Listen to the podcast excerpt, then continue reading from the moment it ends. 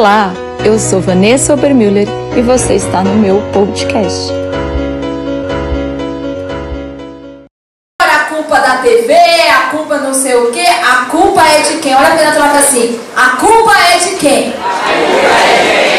Fala, porque hoje à noite nós vamos brincar de batata quente.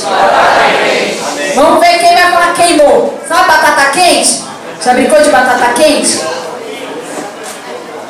Cadê? Não tem nenhuma batata quente aqui para jogar assim, assim. Vai, vai passando aí, batata quente, quente, quente, quente. Quero ver quem vai dizer assim, queimou. Amém? Embora tenha, né? Nós estamos brincando, o assunto é sério. Mas eu vejo assim como o Senhor é perfeito, porque tudo que Ele faz é perfeito.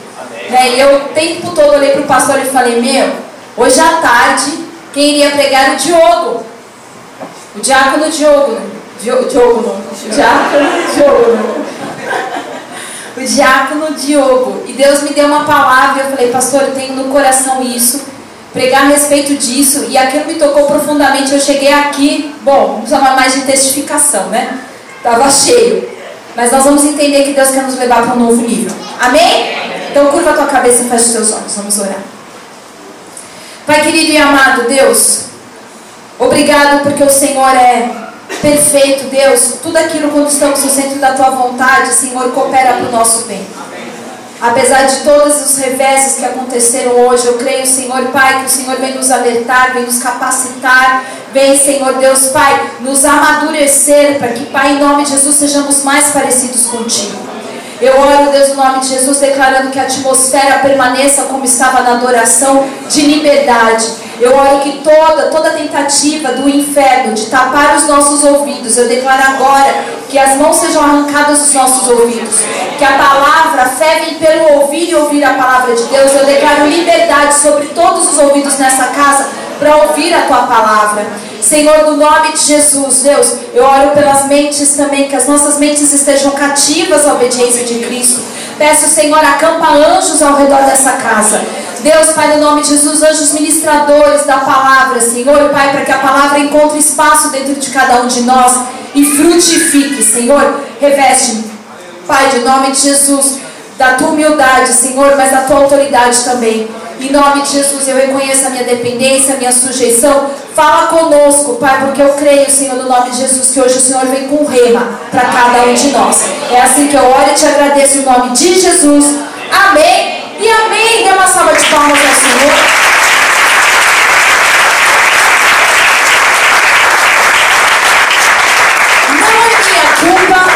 Você não pode me culpar por isso.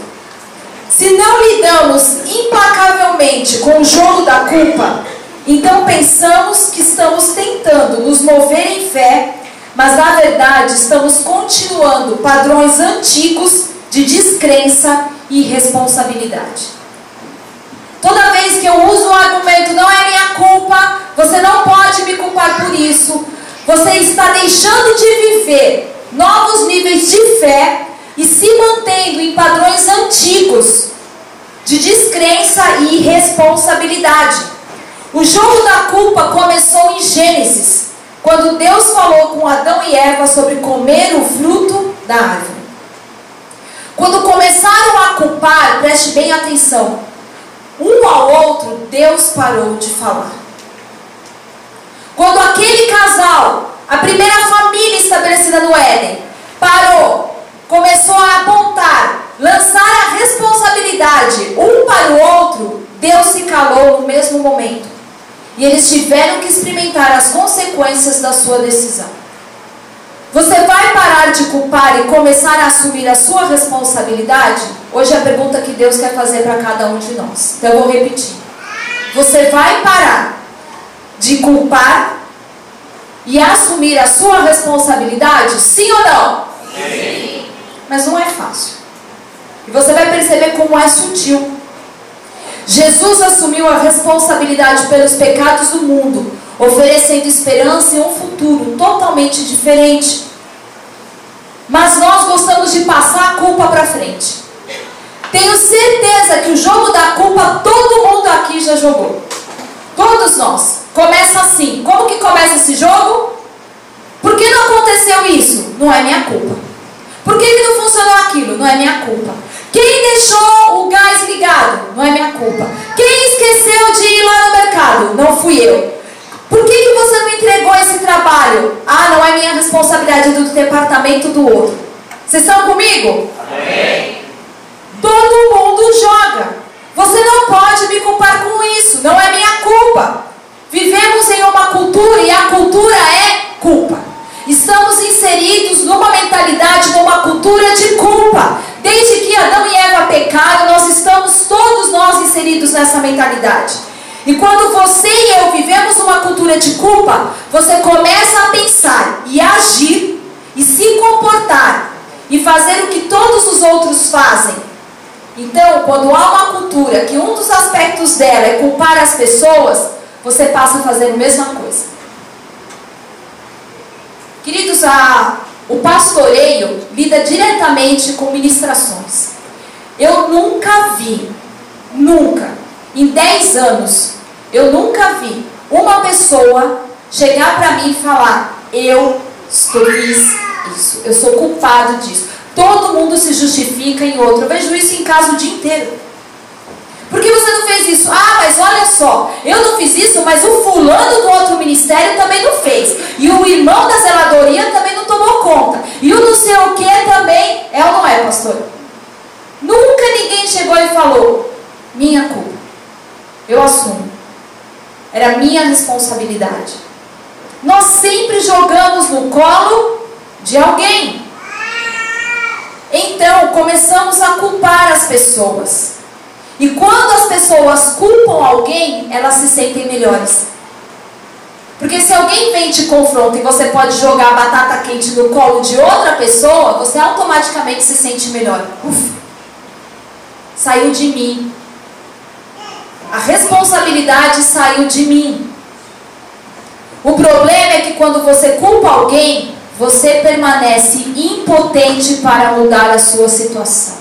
Diga assim, toda vez, toda vez que eu culpo alguém, eu culpo alguém por algo que eu fiz, que eu, fiz eu, me torno, eu me torno impotente, impotente diante dessa situação. Diante dessa situação. E Deus está querendo que nós nos tornemos capacitados como pessoas e como cristãos. Se você vai ser fortalecido como um crente e mover-se em dimensões de fé, você tem que ser implacável. E é lindo, foi lindo o que aconteceu domingo. É lindo verem os milagres, querido. Domingo eu vou compartilhar com vocês o que nós vimos segunda-feira em Minas Gerais: céus abertos. Curas e curas e curas. Eram 300 pessoas e o que foi de cura não dava para contar no culto. O que Deus operou de testemunhos. Mas você não pode permanecer no nível raso. Um cristão, nível raso, é um cristão ainda que não assume a sua responsabilidade, que está sempre dizendo: Ah, eu acabei fazendo isso por culpa da pessoa, por culpa do outro, por culpa do Estado, por culpa da economia, por culpa do governo, por culpa de Deus. Não. O Senhor quer que nós possamos crescer. Pare com seu hábito de passar a bola, de culpar alguém. Caminhar na fé exige que você assuma a responsabilidade. Então, eu quero hoje abordar o jogo da culpa e entender como ela se parece para que você possa lidar com ela. Amém? Houve um fato interessante nos Estados Unidos. Duas mulheres obesas processaram McDonald's há um tempo atrás. E a razão que elas deram para processar o McDonald's é que elas, o McDonald's produzia, o perigo dos seus alimentos estava levando elas a engordarem. Porque eles produziam alimentos fisicamente atraentes e psicologicamente viciantes. Glória a Deus que o juiz que pegou esse processo amassou e jogou no lixo.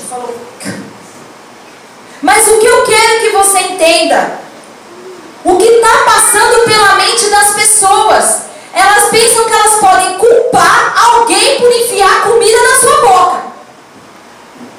O McDonald's cata o hambúrguer e enfia dentro da tua boca? Não! Vocês estão me entendendo, igreja? Amém. Ah, mas eu caí, a mulher deitou em cima de você? Tem umas que faz isso. mas na maioria das vezes, houve uma escolha, houve um responsabilidade. Mas olha a mentalidade da nossa cultura. Posso processar aquele estabelecimento porque eles vendem uma comida atrativa e eu como, claro que eu como, eu não consigo ter domínio próprio. Então a culpa é de quem? Do McDonald's. Porque se fosse o Bob's, ninguém queria comer. Só o milkshake de ovo maltine. Mas agora o McDonald's também tem o bendito milkshake de ovo maltine. Processa mais um milkshake também. Nossa, você tinha caído. É uma mentalidade, uma, um padrão de pensamento de culpa. E nós encontramos isso em toda parte. E é tão sutil como ela parece, mas o núcleo dela é algo assim. Em vez de eu tomar a responsabilidade do problema e fazer algo a respeito disso, as pessoas culpam algo ou alguém. Então, ao invés de eu dizer assim, realmente, eu estou errado, eu deveria ter sido responsável por isso. Não, olha, responsabilidade é do Zezinho, que, tinha, que ficou cuidando disso, mas minha não é. Ou a responsabilidade é do tempo, que fechou, a gente sai correndo e larguei tudo para trás. Culpa algo ou alguém. Exemplo, a mulher que está dentro da igreja, a irmã que não é casada. A razão pela qual não sou casada, pastor, é porque não tem homens disponíveis suficientes nessa igreja. A proporção aqui tá nove, nove mulheres para dois. Essa é a razão. Não tem homens cristãos nessa igreja para que eu possa me casar. Quem falou a mim?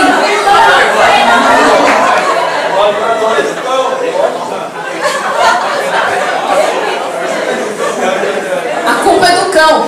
Mas preste atenção, quando você formula isso, e embora possa parecer brincadeira, eu escuto isso de outra forma, mas pastora, não tem homem aqui. Ninguém quer nada com nada, não tem não sei o quê. Sabe o que elas estão dizendo? Nas entrelinhas, a culpa é da igreja. Isso aí. A culpa é da igreja. A igreja tinha que ter um para um. Isso é muito ruim, porque você vai ficar solteiro no resto da sua vida, porque você pega a responsabilidade e atribui para algo fora de você. Ao invés de dizer assim, peraí, tem gente que chega na igreja arranja marido. Será que o problema não sou eu?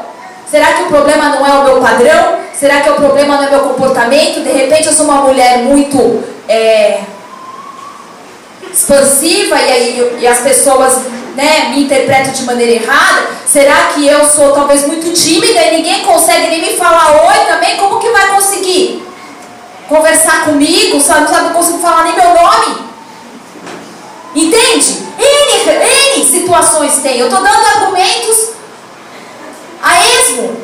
Mas você, é tão mais fácil dizer assim: o problema é a bola de neve. Eu vou lá para a igreja do 10 por 1, que são 10 homens para uma mulher, e lá fica fácil. Casei.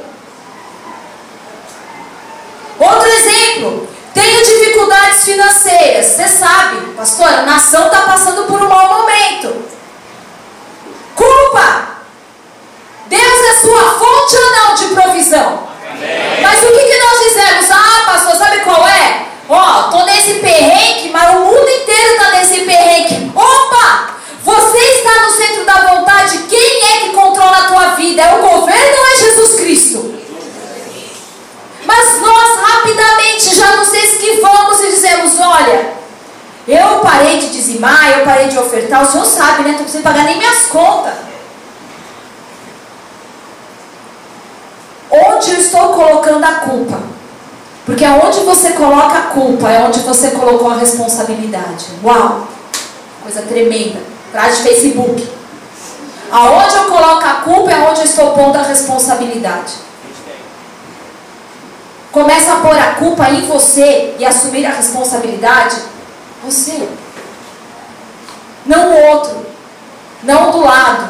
Não da frente, não da trás. Não a nação, não o governo, não a Dilma, não o Temer.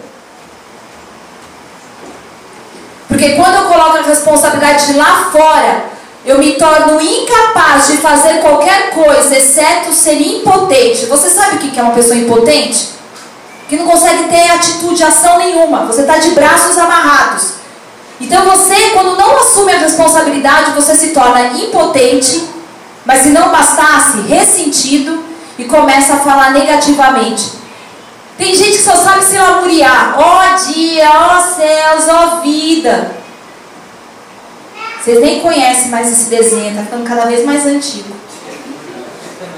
Se não lidarmos implacavelmente com o jogo da culpa, vamos de um lado para o outro, pensando nos mover em fé, mas estamos com os velhos padrões de descrença e irresponsabilidade.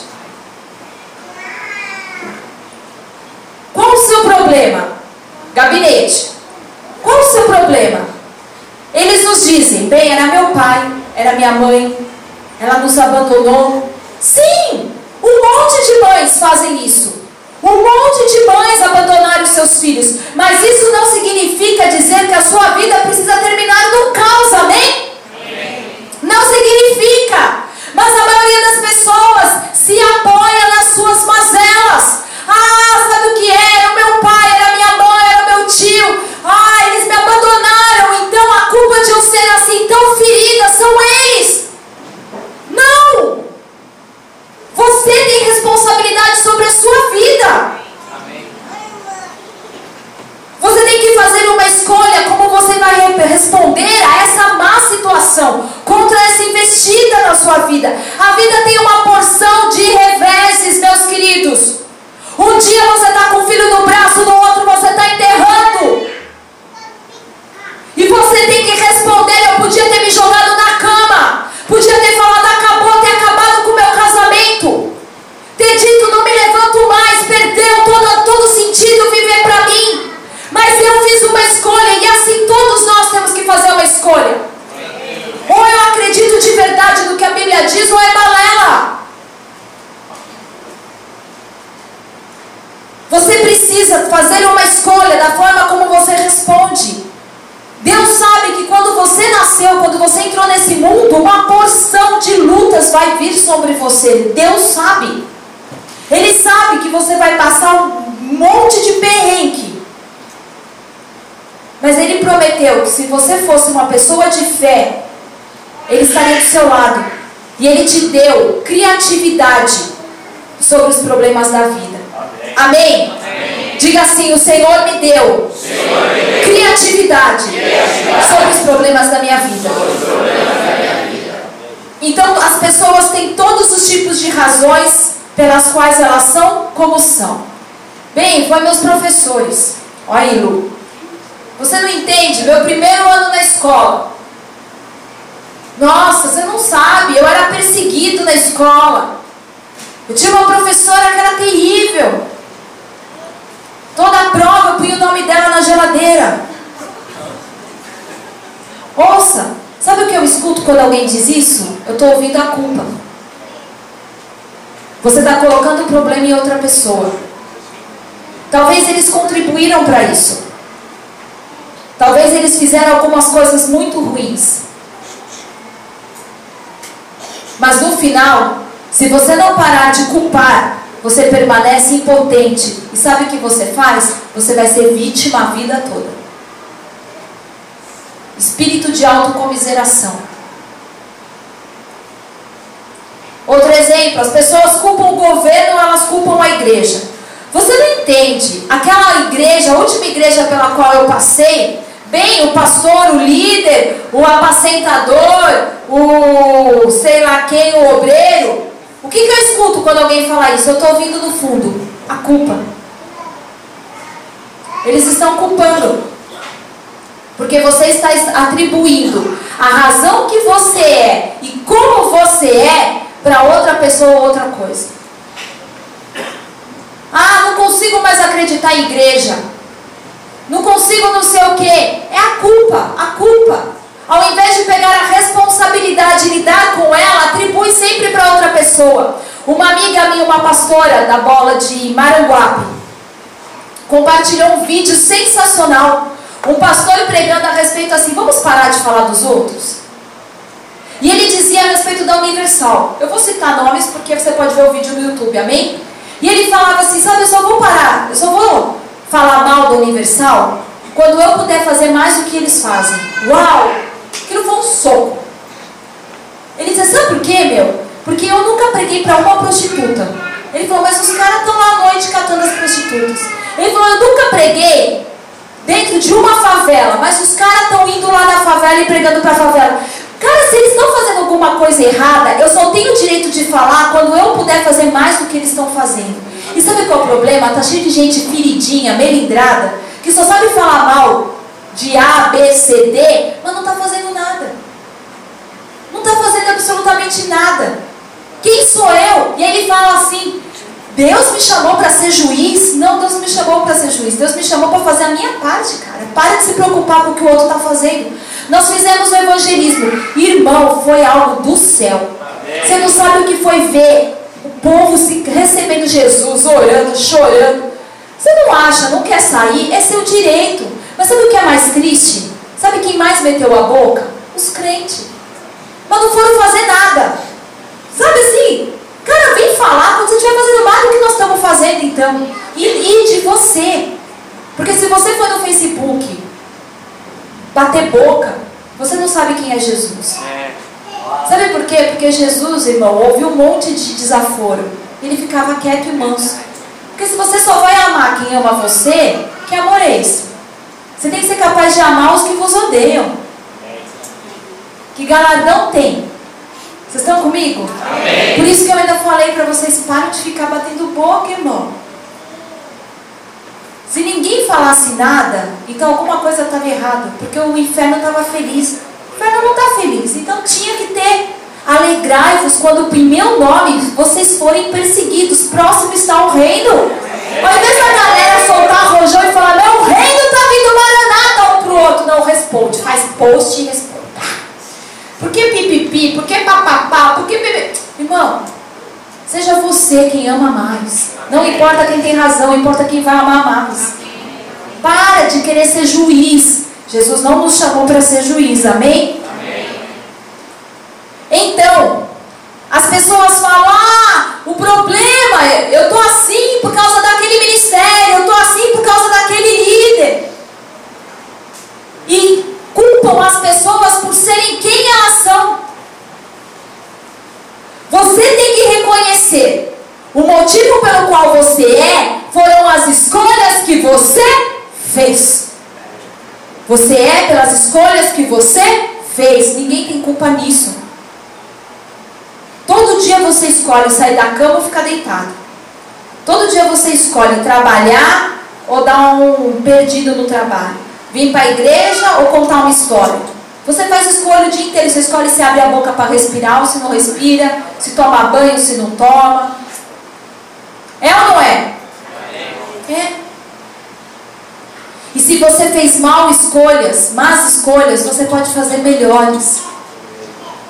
Hoje você pode começar a fazer novas escolhas. E ainda melhores, se você já fez boas escolhas, você pode fazer melhores ainda. Amém? Mas por que culpamos todos? Um monte de pessoas obtém sucesso sem nunca ter estudado. Ah, eu não tive oportunidade nessa vida. Olha, eu nunca conquistei nada porque eu não tive oportunidade. Olha, eu fui abusado. Muitas pessoas na vida são abusadas e é uma coisa terrível. É uma ferida incrivelmente dolorosa. Mas isso não vai determinar o seu futuro. Como você responde a essa ferida vai determinar o seu futuro. Entende? Irmão, isso é libertador. Isso é libertador. Não é o que aconteceu com você, é como você escolheu responder que é a chave. Não tive oportunidades. Ouça, todo mundo tem oportunidades. Mas o que você fez com as que você teve? O que você fez com as que você teve? Todo mundo tem oportunidades. A Bíblia diz que o sol nasce para os justos e os injustos. Que Deus faz cair as chuvas sobre justos e injustos. Todos nós temos oportunidades. A questão é o que você fez com as oportunidades que você teve. Quer um teste simples? Essa semana experimenta ouvir o que as pessoas falam. Eu quero que você ouça o som de alguém que está perdendo, culpando alguém. Começa a prestar atenção, as pessoas culpam as circunstâncias, elas culpam as pessoas. Por que, que você chegou tarde aqui? Ah, bem, você entende, foi o trânsito. Gente, a gente faz isso sem perceber. É o dia inteiro, o tempo todo. Você está culpando uma coisa, o trânsito, e a coisa vai embora. É um jogo constante. E a triste notícia, todo mundo joga.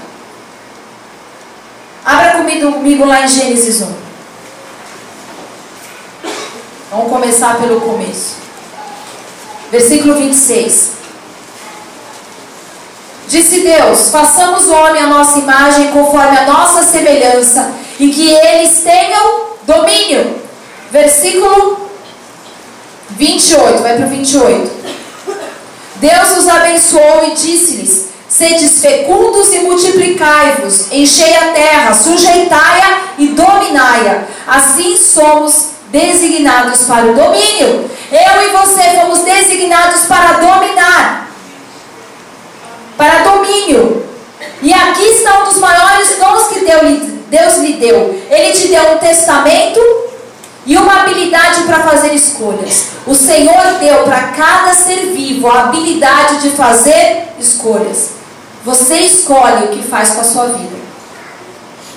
Ele te deu livre arbítrio para fazer escolhas, escolhas criativas. Assim você tem desejos em seu coração e você escolherá se você é criativo no cumprimento dos desejos ou não. Deus nos deu uma capacidade criativa imensa. Então você está passando por uma situação, ao invés de jogar batata quente no colo de alguém, seja criativo com relação à sua decisão. Busque uma alternativa, uma forma diferente de lidar com isso. Mas, por favor, pare de culpar a situação ou as pessoas. Agora, capacidade de livre-arbítrio traz uma questão, consequências. Hum. Deus disse: você pode comer todas essas frutas. E se você fizer isso, você vai ficar bem mas coma daquela árvore você terá problemas. Uau! Esse é o nosso Deus dizendo: vocês podem comer tudo que está aqui. Eu fiz para vocês, mas se você comer daquela árvore, você vai ter problemas com ela. Então, Deus nos fez com capacidade de tomar decisões. A capacidade e o direito de ser livre na escolha que você faz. O Senhor te deu a capacidade de ser livre na escolha que você faz. As consequências das nossas escolhas, nós não temos influência sobre elas. O que acontece depois que vem quando você toma a sua decisão. Você não tem como influenciar isso. Mas você tem como mudar a forma como você tem lidado e escolhido. Então Deus nos deu duas coisas. Primeiro, Livre-arbítrio, diga livre-arbítrio. Livre-arbítrio. Eu vou pedir que pare um pouco a andação lá atrás, que está distraindo.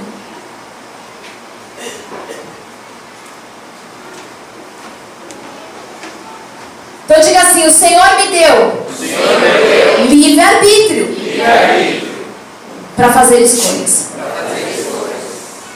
Segundo, diga assim: Ele me deu uma habilidade, uma habilidade criativa. criativa. Então escute isso, queridos. Deus te deu livre-arbítrio para fazer escolhas. E Ele te deu uma liberdade criativa, uma habilidade criativa. E Ele espera que você a use para resolver os seus conflitos, os seus problemas. Observe o que Deus disse a Adão e Eva. Ele disse assim: subjugue e domine. Quando Deus disse isso, Ele disse assim: olha, há coisas lá fora que não estão certas e que têm que ser superadas. Senão Deus não teria mandado dominar ou superar ou subjugar. O Senhor já havia alertado Adão e Eva. Existem coisas lá fora que estão fora da minha vontade e eu estou atribuindo a vocês a habilidade para lidar com isso. Estão comigo? Amém.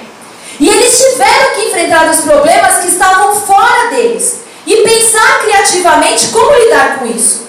Isso é o que Deus espera que cada um de nós faça o tempo todo. Você pode orar a Deus, você pode pedir por graça de Deus, mas há uma parte que Ele quer que você faça. Em Gênesis 2,19, diz assim: Sendo assim, o Senhor modelou do solo todos os animais selvagens e todas as aves do céu, e em seguida os trouxe à presença do homem para ver como este os chamaria. Olha o que Deus faz. Deus criou todos os animais, essa foi a parte de Deus, amém? Deus criou, não foi Adão que fez isso. Quem criou foi Deus. Mas há uma parte que ele esperou que Adão fizesse. E essa foi a sua parte. Ele trouxe todos os animais para Adão. E ele disse para Adão: A partir daqui, Adão, eu criei você para ter domínio. Então vá e lhes dê o um nome. Cara, pode parecer fácil. Vem aqui, filho.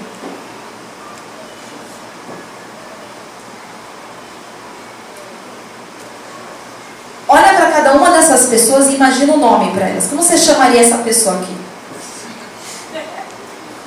Inventa outro nome, inventa outro nome. Mariana. Tem cara de Mariana. Mas imagina que você. E aquele, aquela, aquele ser ali, ó? Com boné azul. Como você chamaria? Pop filho e o pop pai?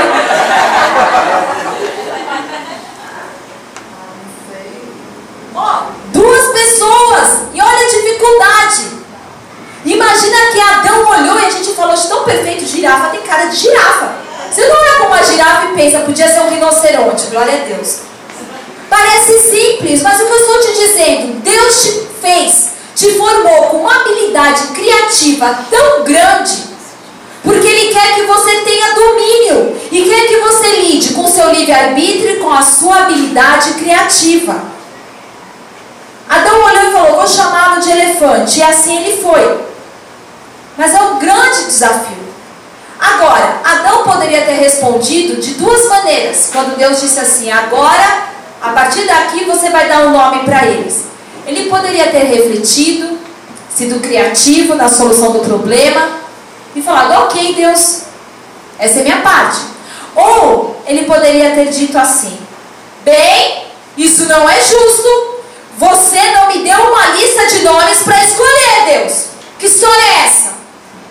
O senhor quer que eu dê nome para os bichinhos, mas nem para me dar uma lista, eu vou ter que pensar tudo sozinho? Vocês estão entendendo? Adão poderia ter.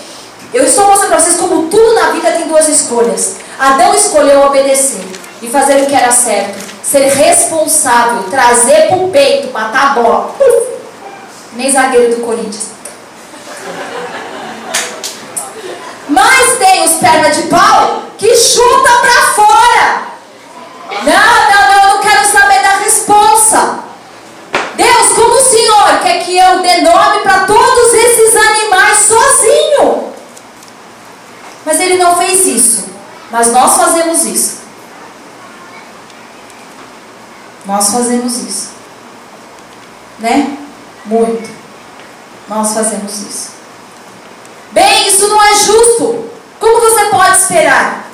Deus te deu um livre-arbítrio e uma habilidade criativa. Então Ele espera que você gere algumas ideias. Pense no que você pode fazer ao invés de culpar a cultura, culpar as pessoas, culpar o governo, culpar porque tem muito branco, porque tem muito negro, por causa que é o movimento LGBT, é porque não sei o que, ah, é porque nananã. É porque eu já tenho muita idade, é porque eu tenho pouca idade, não é porque eu tenho meia idade, ah, é porque eu nem nasci, é porque eu já estou morrendo. Ai, meu Deus! As pessoas culpam e culpando elas se tornam impotentes. Então Deus espera que você seja criativo na busca de soluções e Ele te ajudará a ser criativo nas, na busca de soluções. Ele espera que façamos algo, que façamos algumas coisas e a fé sempre tem ação para isso. Agora, onde o jogo da culpa começou? A Bíblia nos diz onde isso começou. Começou em Gênesis.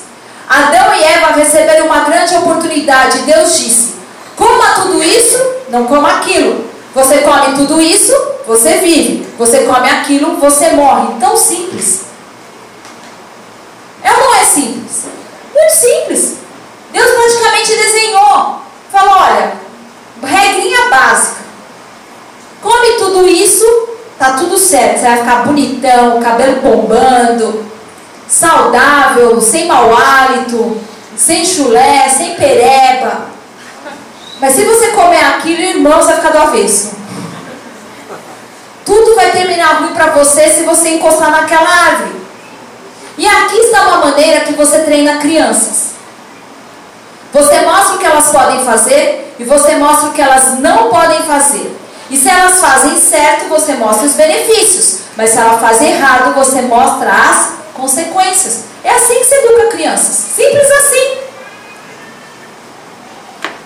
Agora aqui está o problema que alguns pais têm. Quando eles quebram as leis, você tem que ter consequências, porque é assim que as pessoas aprendem a maneira que Deus desenhou. Você errou, escolheu mal, tem consequência. Quem estipulou isso? Deus. Deus nos ensinou assim.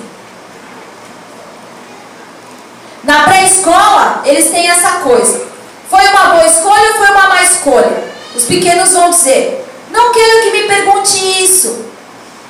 Pergunta uma criança: Olha, você fez uma boa escolha ou uma má escolha? E vai falar assim: Ai, tia, não quero responder isso. Porque eles sabem que na hora que eles escolherem, eles são forçados a lidar com as consequências. E a maioria das pessoas no jogo da culpa quer fazer más, más escolhas, mas não quer lidar com a consequência. Ah, quer tomar as decisões que tomou, quer fazer as coisas do seu jeito, mas depois não quer as consequências das atitudes que tomou. Assim somos nós. Então eu vou tomar decisões ruins sobre o meu dinheiro, mas você tem que me ajudar. Não, não, não. Você precisa da dor das consequências para aprender a ser um bom administrador do seu dinheiro. Quando salvamos o mundo todo, todo o tempo, o que acontece é que as pessoas não aprendem as lições. Sim ou não? Sim. Quantas vezes as pessoas dizem, não, mas o irmão está passando. Irmão, você ouviu de Deus para ajudar? Você tem certeza que é o propósito de Deus ajudar? Ah, nós não somos uma igreja. Sim, nós somos uma igreja. Mas se a pessoa tem um cartão de crédito que fica possuído na mão dela, irmão, ela precisa lidar com as consequências para aprender a ser um bom administrador. Porque o cartão de crédito não sai sozinho da carteira de ninguém e paga as parcelas de seja lá o que for. Você tomou uma decisão e fez uma escolha. Se você quer ajudar essa pessoa, ajude ela a se tornar responsável. Olha bem para quem está do teu lado e diz assim: está ficando responsável?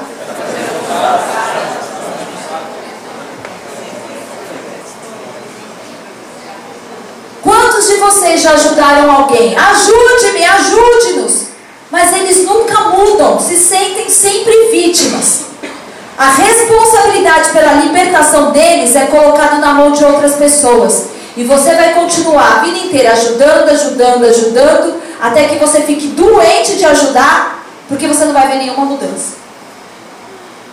O melhor a fazer, se você quer ajudar, é você ajudá-lo a levantar o fardo, mas depois dizer assim: olha, agora se torne responsável a partir daqui. Entende? Você estende a mão para a pessoa se pôr de pé, mas depois você fala: agora você caminha e anda. Isso, irmão, você pode aplicar em tudo quanto é área. Tem gente que toda hora pensa, ah, preciso ajudar, mas eu vou, vou abandonar, vou deixar de lado, eu tenho que fazer alguma coisa. Sabe o que você está fazendo? Você não está mudando nada. A pessoa precisa lidar com a dor das suas escolhas. Porque é assim, preste bem atenção, que Deus estabeleceu. Você é melhor que Deus? Para escolher fazer as coisas do seu jeito? Para escolher interferir? Ah, mas como eu posso deixar a pessoa nessa situação? Deus, diga assim, Deus, Deus. não é a pastora, é a Bíblia, É a Bíblia. diz Diz. que as pessoas precisam passar as consequências das más escolhas.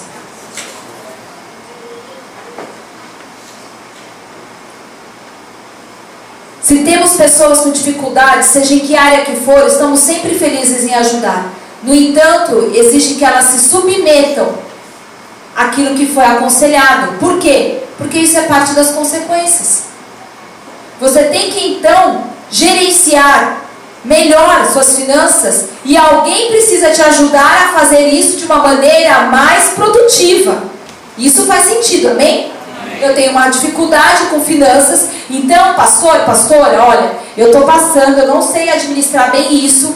Vocês podem me ajudar? De que maneira? Aqui está toda a minha visão financeira, aqui está toda a minha planilha de custos. E eu, como eu posso administrar isso de uma maneira mais sábia? Agora observe: Adão e Eva ambos comeram o fruto da árvore. Isso foi o que aconteceu. O Senhor Deus chamou Adão e disse: Onde está você? Onde está você? Que Adão responde? Ouvi sua voz no jardim e tive medo, porque eu estava nu e me escondi. Então eles fugiram. Deus fala para Adão: Mas quem disse para você que você estava nu? Você comeu o fruto da árvore que eu mandei que você não comesse? Agora aqui está um clássico. Onde o jogo da culpa começa. Versículo 12. 3, 12. Replicou o homem: Foi a mulher que me deste por auxiliadora, ela me deu o fruto da árvore e eu comi.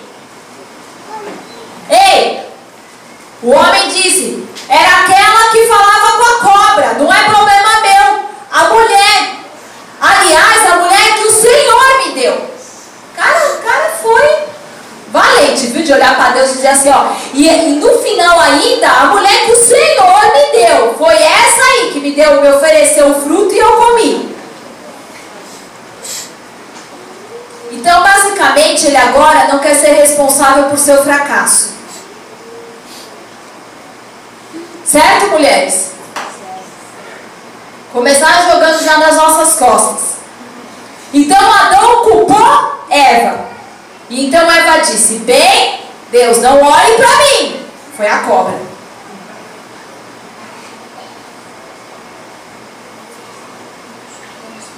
Eu nunca gostei de cobras, Deus. Por que você fez cobras? Eu meio que desconfiei, tive um discernimento espiritual que isso daí ia dar mal, dar ruim. É um clássico.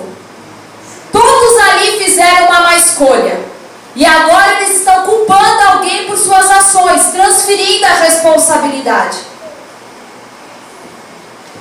Por um minuto, imagine se eles tivessem assumido a responsabilidade diante de Deus. Senhor, eu realmente estraguei tudo.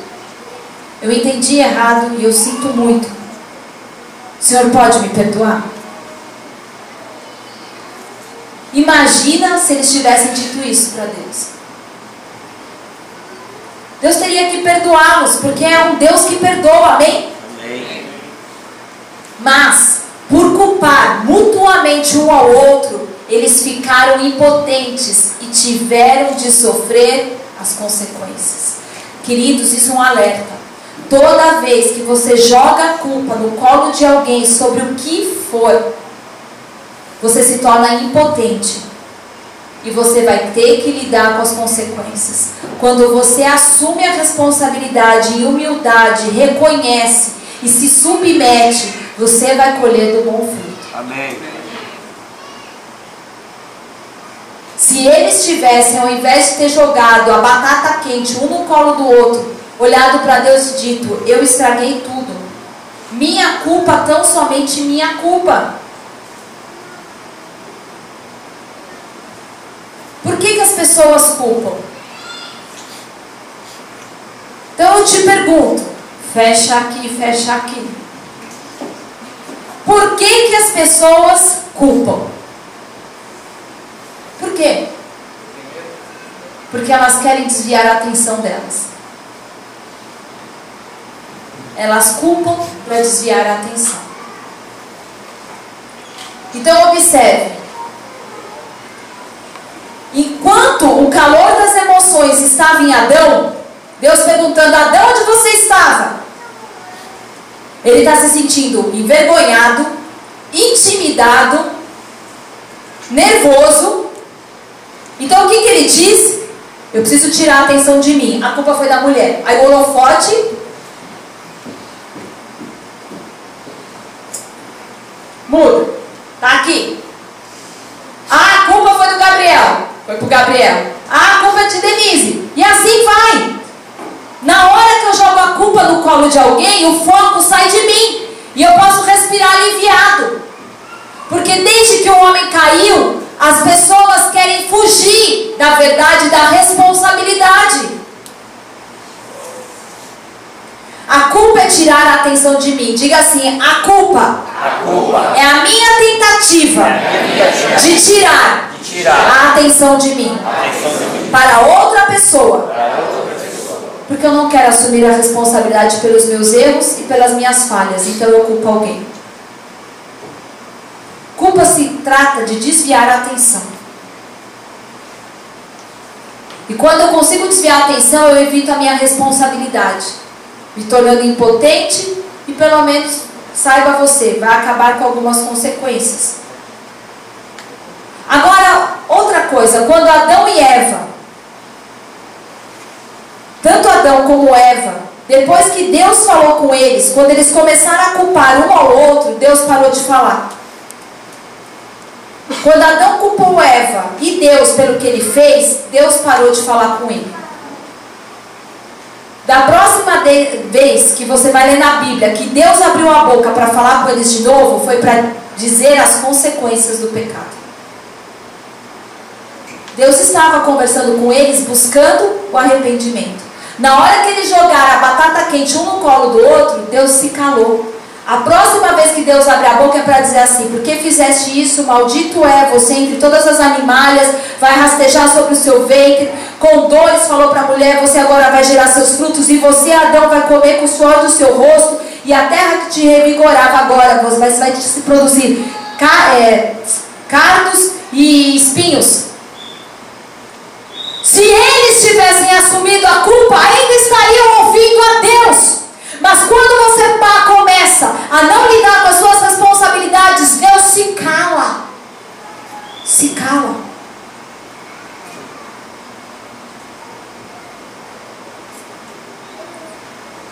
Você quebrou a lei? Essa é a consequência. Eu não lhe disse isso.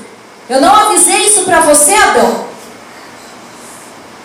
Você fez uma escolha e isso desencadeou umas, uma, um monte de consequências em sua vida. Na verdade, a má escolha de Adão desencadeou uma consequência que até hoje todo mundo aqui está colhendo. Você não pensar que as suas escolhas afetam só você. Só que Deus é bom. E Ele fala: Eu virei na sequência ajudá-lo, mas não vou poupar você das suas más escolhas, das consequências. Deus nunca vai te livrar das consequências do pecado. Ele perdoa, mas as consequências você vai colher. É assim que Deus opera. Por isso, vocês que estão ajudando pessoas precisam pensar da mesma maneira. Deus nos fez responsáveis pelo nosso comportamento. Então, quando as pessoas tendem a culpar alguém, elas estão desviando a atenção e não querem ser responsáveis. Quantos aqui já fizeram isso? Uau, silêncio de estudo. Todos nós fizemos. Nós encontramos alguém para culpar e este é um problema, um dos principais problemas. Mas antes de finalizar, eu quero te mostrar outro cara na Bíblia que fez um monte de tolice. Começou também bem, não é minha culpa. É do meu pai, dos pastores, da igreja, do governo. E esse é sempre o dilema com a culpa. Então eu quero que você abra lá em 1 Samuel 15. Só de eu falar 1 Samuel, você já deveria ter chutado de quem que eu vou falar. Saul. Não o nosso Saul. Saul da Bíblia, né, Saul? Não, Saul tá na pegada, né, Saul? Amém. Esse é um clássico. Primeiro clássico é Adão e Eva. O segundo caso clássico, acho que é Caim. E o terceiro caso clássico é Saul. Não é minha culpa, não me culpe. Mas como todo mundo na Bíblia, ele recebeu as consequências consequências das suas más escolhas.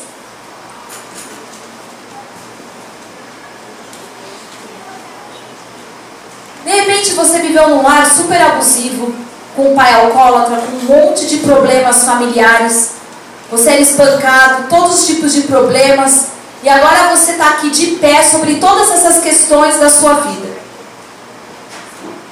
Dentro do seu casamento, dentro da sua família. Se você vai culpar teu pai e tua mãe por tudo isso, você se tornou vítima do que aconteceu. Então você se torna impotente e tudo que você pode dizer é: não é minha culpa de eu ser a bagunça que eu sou. Vocês estão me entendendo? Você acaba dizendo assim: olha, eu cresci no lar totalmente desestruturado. Meu pai era assim, minha mãe era assim, então eu não tenho culpa de ser quem eu sou. Você acabou de dizer: eu sou uma vítima.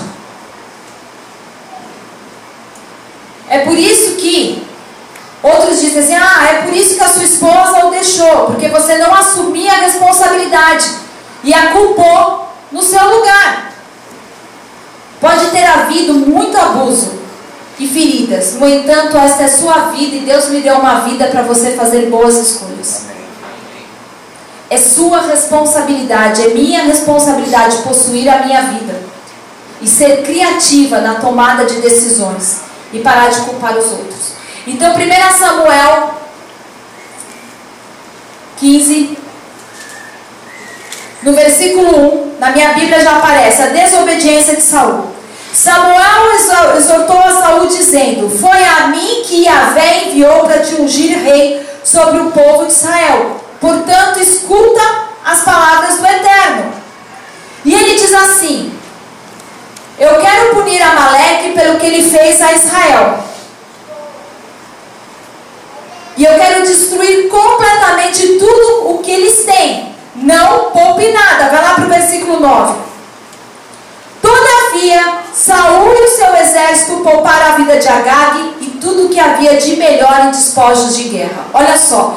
Deus diz assim: a minha vontade é essa, Saul. Eu quero que você vá contra o rei e não poupe nada, nada, extermine tudo. Porque uma vez eles tinham vindo no encalço de Israel uma emboscada contra Israel. Deus quer punir no caminho subindo do Egito. Mas Saul e o povo pouparam o rei Agag, pouparam o melhor das ovelhas, o melhor do boi, o cordeiro, tudo que era bom, eles não quiseram destruir completamente. Mas tudo que era desprezado e sem valor, eles destruíram. Então perceba agora, eles têm um mandato muito claro, sim ou não? Sim. Samuel coloca ele a par de tudo que Deus disse. O Senhor me enviou para te ungir. Deus te levantou, Saul, como um rei, para representar a Deus. Agora, pare por um momento. Deus tinha dado a Saul um papel, uma função. Deus esperava que Saul fizesse a sua vontade. Agora, Quantos de vocês sabem e compreendem que Deus não apenas chamou Saul, mas chamou a todos nós? Quantos aqui sabem? E ele também te deu um papel. Ele diz que nós somos reis e sacerdotes. E ele nos ungiu também com o seu Espírito Santo. Para que você possa entrar nos lugares aonde ele te envia com a autoridade do céu para representá-lo. Para se mover sobrenaturalmente em milagres, sinais, prodígios e maravilhas. Ele chamou cada um de nós para fazer isso. Isso não é uma opção. Diga para quem está ao seu lado, isso não é uma opção. Agora eu quero que você observe o que acontece com Saul. Saul deu uma olhada no que ele foi chamado para fazer e ele tomou uma decisão. E aqui está você hoje. Deus te chamou para fazer algo. Você precisa tomar uma decisão. Bem, olha, eu não quero me livrar de todas essas coisas. Eu gosto de ir no culto de domingo, eu gosto de ir no flame de sábado. É, eu gosto muito de estar na célula, mas a respeito disso, cuido eu. Só que as pessoas se esquecem se eu, a respeito disso é a vontade de Deus ou não. Vocês estão comigo? Amém. E aqui você faz sua escolha. Você estabelece como Saul a sua decisão. Eu vou fazer algum dinheiro aqui, ali, com essas coisas. Então, ele apenas mudou o plano.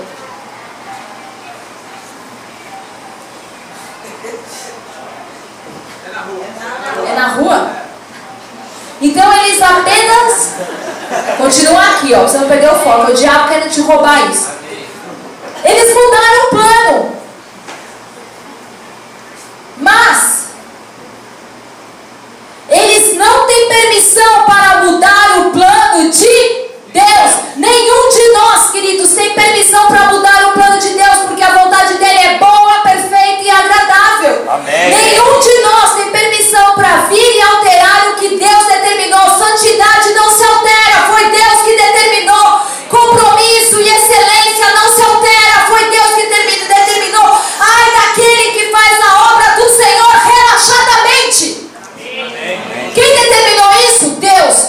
Maridos, amai vossas esposas, dando a vida por elas. Não é escolha. Você não tem opção. Deus determinou. Triste coisa é você querer mudar o plano de Deus para a sua vida. Mulheres, amai vossos maridos, dando honra a eles. Quem estabeleceu isso? Deus. Agora, se você quer mudar com o plano de Deus, se prepare para as consequências. Dá uma batidinha assim no ombro de quem está do teu lado e diz assim, se prepare para as consequências.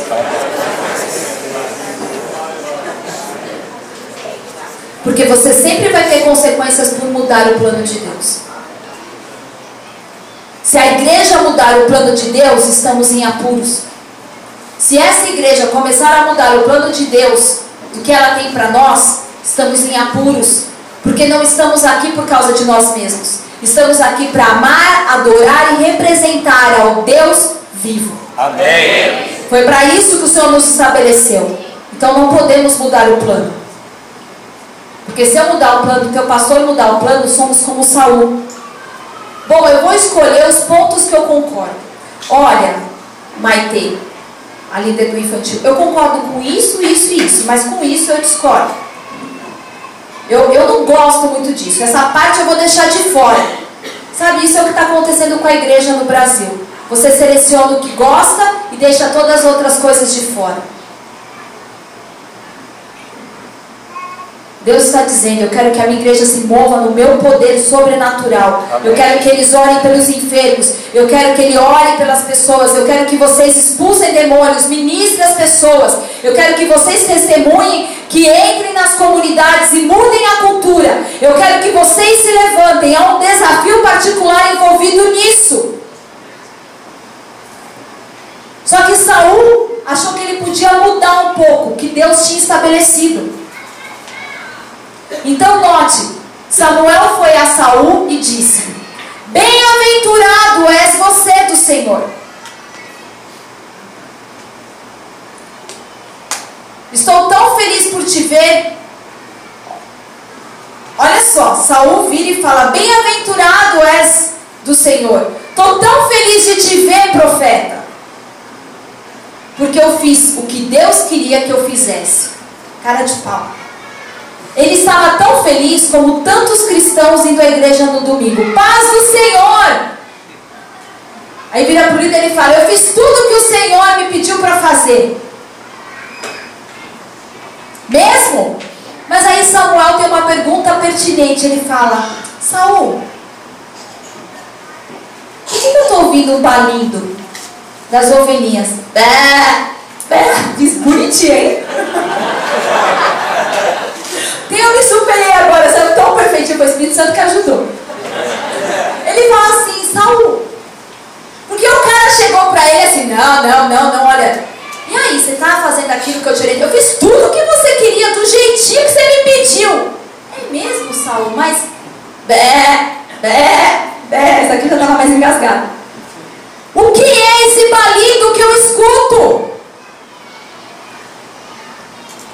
Não era o plano original de Deus que tudo fosse morto, sim ou não? Amém. Mas então, por que, que eu estou ouvindo bé, bé, bé, lá no fundo? Mu, mu. Eu estou ouvindo, na verdade, todos os animais ao mesmo tempo. Ah, tá, tá. Quem que falou nossa?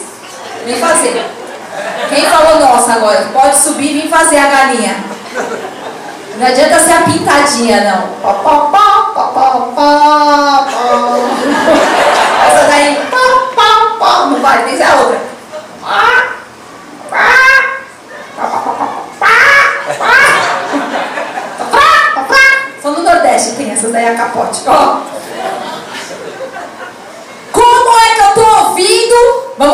Preciso de uns voluntários aí. Faz aí, ó. Uns cabritos, faz aí uns bichinhos, vários bichinhos, vai. Saul, você fez a minha vontade. Não, continua. Que eu tô ouvindo, o que, que é isso que eu tô ouvindo? É a festa do zoológico.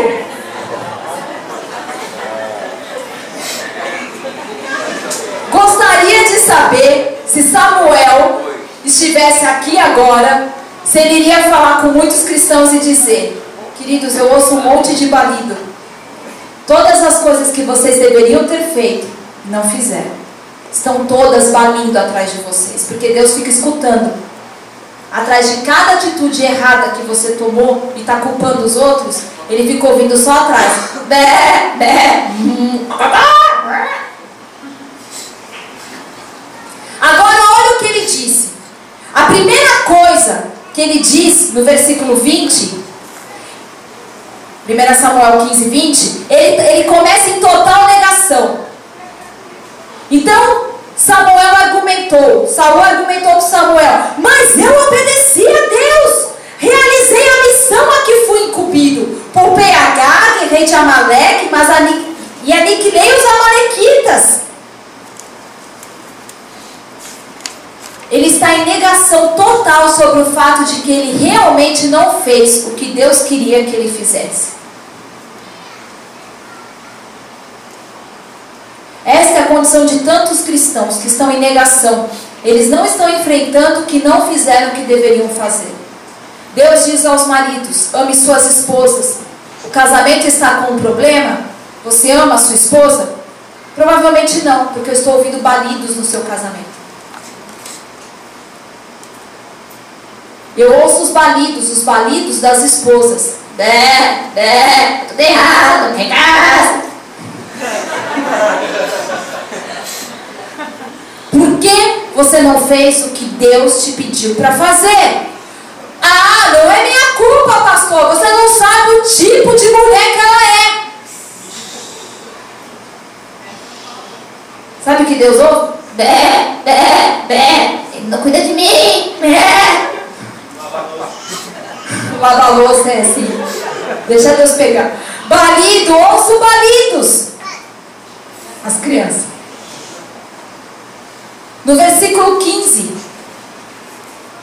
Os guerreiros os trouxeram a Amaleque. Eles preservaram o melhor dos animais grandes e dos pequenos, a fim de oferecê-los em sacrifício ao Senhor, o teu Deus.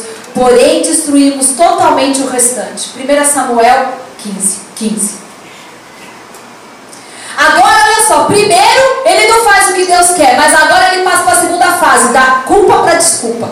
Diga assim, segunda fase, segunda da culpa para desculpa. Ei, escute. O povo, eles pouparam o melhor das ovelhas e dos bois. Então agora ele tem uma maneira de se desculpar. Então primeiro ele nega que há um problema quando é confrontado com a questão. E ele continua como se não houvesse qualquer problema, ignorando. Os guerreiros os trouxeram, eles preservaram. E quando ele é questionado sobre o balido da ovelha, então ele se desculpa. Bem, eu percebo que há um problema aqui, há ovelhas aqui, mas não olhe para mim, foram as pessoas. É verdade, Samuel, eu estou vendo, tem um problema aqui, eu estou escutando também essa bicharada toda aqui, balia aqui atrás de mim. Mas não foi culpa minha, a culpa é das ovelhas, a culpa é do povo. Olá, você é o líder. Ó, oh, sim, mas foi o povo, eles fizeram isso. Então ele passa da culpa para desculpa e não assume a responsabilidade. O que ele realmente queria dizer é: você não pode me culpar porque a culpa é deles. Incrível! E essa é uma história poderosa. Mas você sabe, Primeiro, ele nega. Segundo, ele tenta minimizar a sua culpa.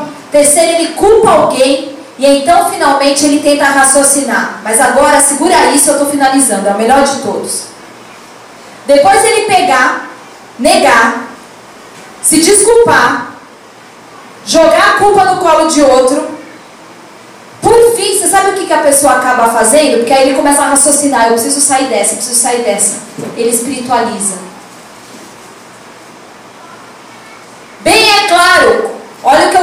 Você. No 15. Preservamos o melhor dos animais a fim de oferecê-los a sacrifício a Deus.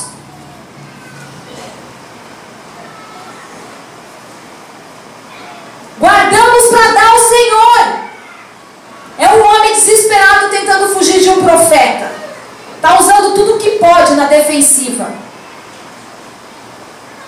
E assim nós fazemos: culpamos alguém, minimizamos o que fizemos, negamos, fingimos que não estávamos lá. O que eu escuto de gente falar: olha, mas eu nem estava lá, eu cheguei no final. Ah, mas olha, eu falei, eu não falei, eu disse, eu não disse.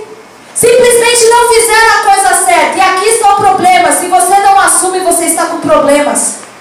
Defensivo é uma maneira de evitar responsabilidade. E se você é um tipo defensivo de pessoa, por qualquer motivo, quando você é confrontado com as suas falhas, com as suas dificuldades, com os seus desafios, com os seus recursos, você se torna defensivo e você é incapaz de assumir responsabilidade. Vai agir como vítima e vai jogar o jogo da culpa.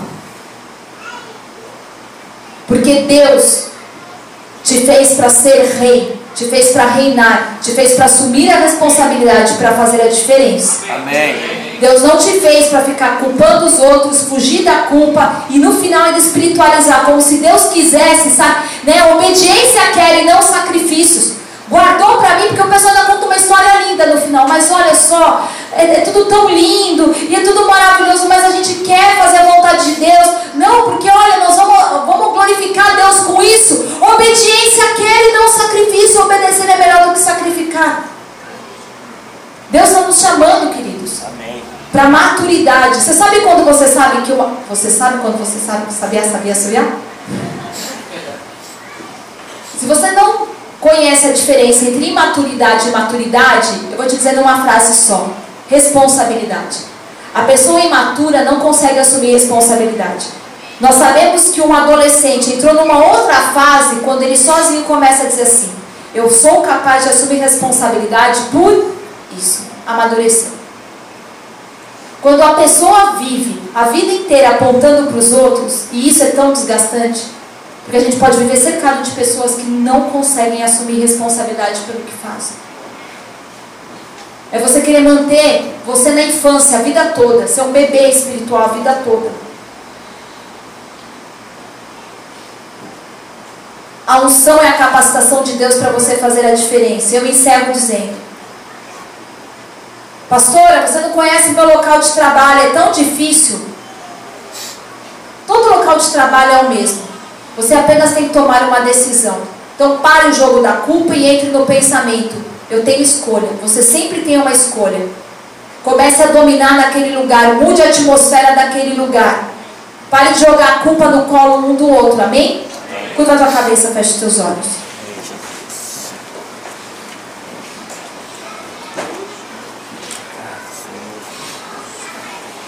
Deuteronômios 30, 19 diz: Eu ponho diante de vocês a vida e a morte, escolha, pois, a vida, para que tudo te vá bem, para que a sua próxima geração vá bem.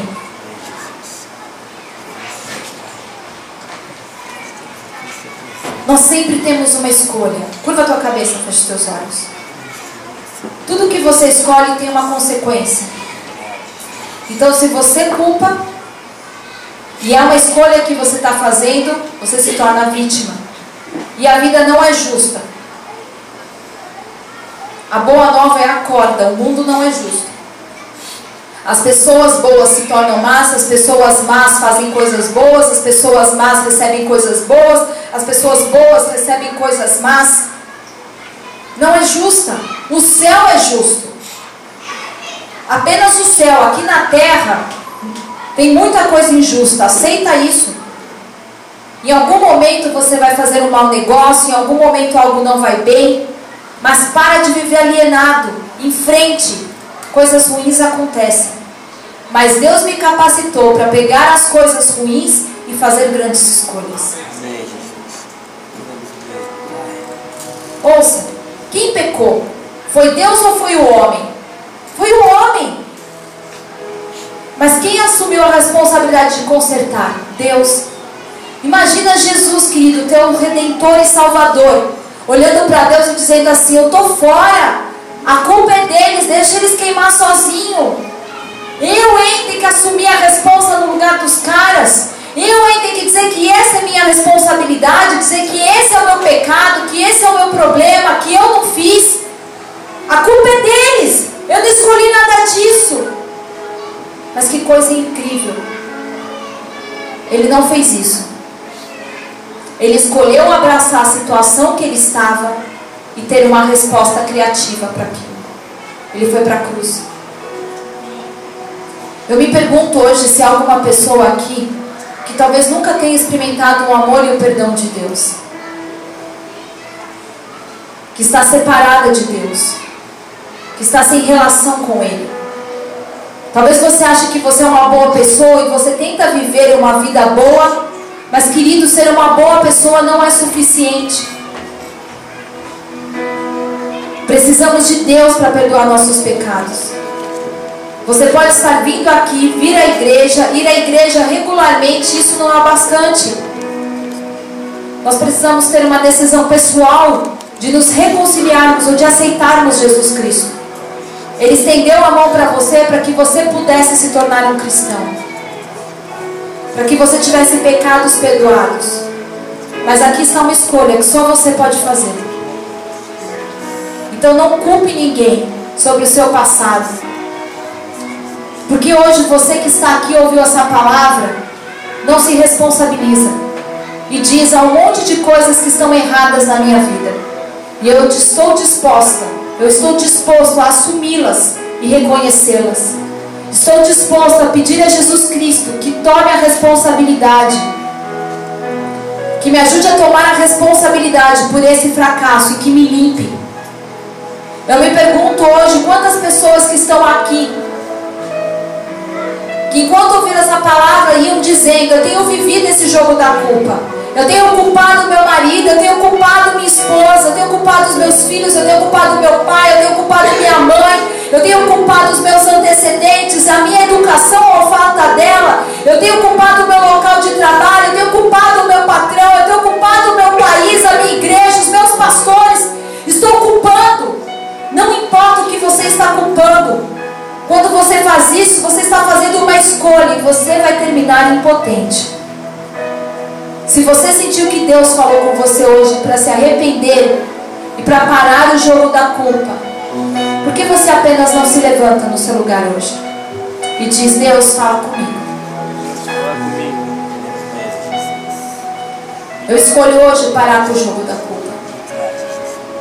Parar de dizer que a culpa é de quem está do meu lado, que a culpa é da liderança, que a culpa é dos pastores, que a culpa é do, do Brasil, que a culpa é do meu trabalho, que a culpa é da minha líder. A culpa é do meu pai.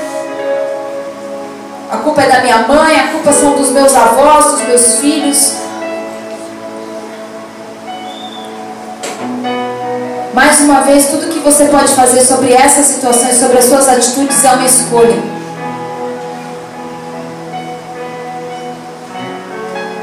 Escolhe, pois, a vida para que tudo te vá bem. Vocês que se colocaram de pé. Põe a mão assim no seu coração. Esse foi mais um podcast. Se inscreva, compartilhe, não fica de fora. Até a próxima.